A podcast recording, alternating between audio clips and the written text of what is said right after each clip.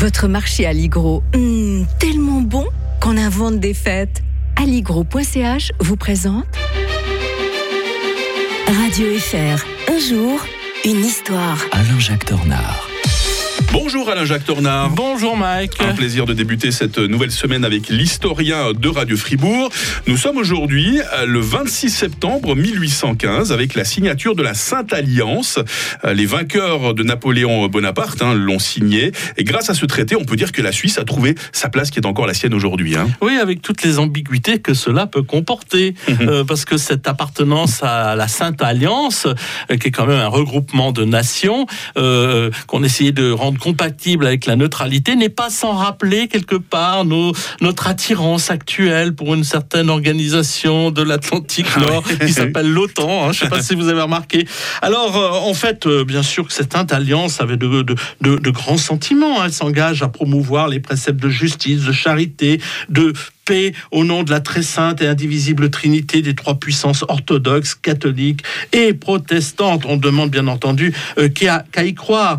Euh, C'est d'ailleurs ce que voulait la- l'empereur Alexandre Ier qui, qui, qui pensait à un règlement pacifique des, con- des conflits euh, par une alliance solidaire, une sécurité collective. Oui, ça rappelle quand même un peu l'OTAN, hein, quelque part. euh. Mais bien entendu, l'autre aspect est un peu moins reluisant. Les Autrichiens, eux, en fait, redoutent euh, une nouvelle révolution en France, le retour de Napoléon, voire euh, une révolution dans l'Europe. Donc il faut absolument combattre cela. Donc il faut une unité des, su- des, des- des- des gens entre eux, des, des grandes nations entre elles, euh, au cas où il y aurait des velléités. Ça se produira d'ailleurs en, 19- en 1823, lorsqu'il y aura une révolution libérale en Espagne. Euh, il y aura une intervention. Les Français interviendront. D'ailleurs, ça leur donne un nouveau lustre au Trocadéro. D'ailleurs, c'est pour ça qu'il y a une, vous vous souvenez, le Trocadéro à Paris, ça vient de, ça vient de là. Quant aux Suisses, Mike, vous me direz, eh ben eux, finalement, on, on les encourage vivement à adhérer à cette sainte alliance, malgré sa neutralité, dont on n'avait que faire d'ailleurs en 1815, parce qu'on a,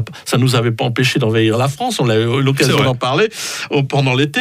Et donc, euh, on, on- on prévoit un texte un peu, euh, parce qu'il y a des cantons qui sont plus ou moins pour. Donc, euh, on, on se dit que euh, on va créer un texte qui, qui insiste sur les principes de la Sainte Alliance, reconnus comme les plus je cite, et les plus nécessaires au bonheur des nations.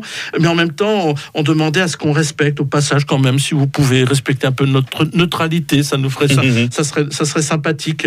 Et donc, euh, la Diète accepte en 1817 cette adhésion euh, à la Sainte Alliance. C'est d'ailleurs une chose qui n'est pas forcément dite euh, forcément. La Sainte Alliance, d'ailleurs, qui va être, va se transformer au fil des ans lors de, de réformes en 1821 à 1822. Et il y aura de fortes pressions sur les Suisses. Par exemple, il y a beaucoup de réfugiés étrangers en Suisse pour qu'ils les expulsent. Et on se débarrassera enfin de cette, un peu de cette Sainte Alliance euh, en 1829. On va abroger les lois qui nous obligeaient à suivre un peu trop de près les euh, gens de la Sainte Alliance. On était en 1815 avec la Sainte Alliance. On va rester demain au 19e siècle avec l'historien de Radio Fribourg. On va évoquer euh, les événements révolutionnaires euh, qui amèneront à l'indépendance de la Belgique. Très belle journée Alain-Jacques Tornard. Bonne journée à tous.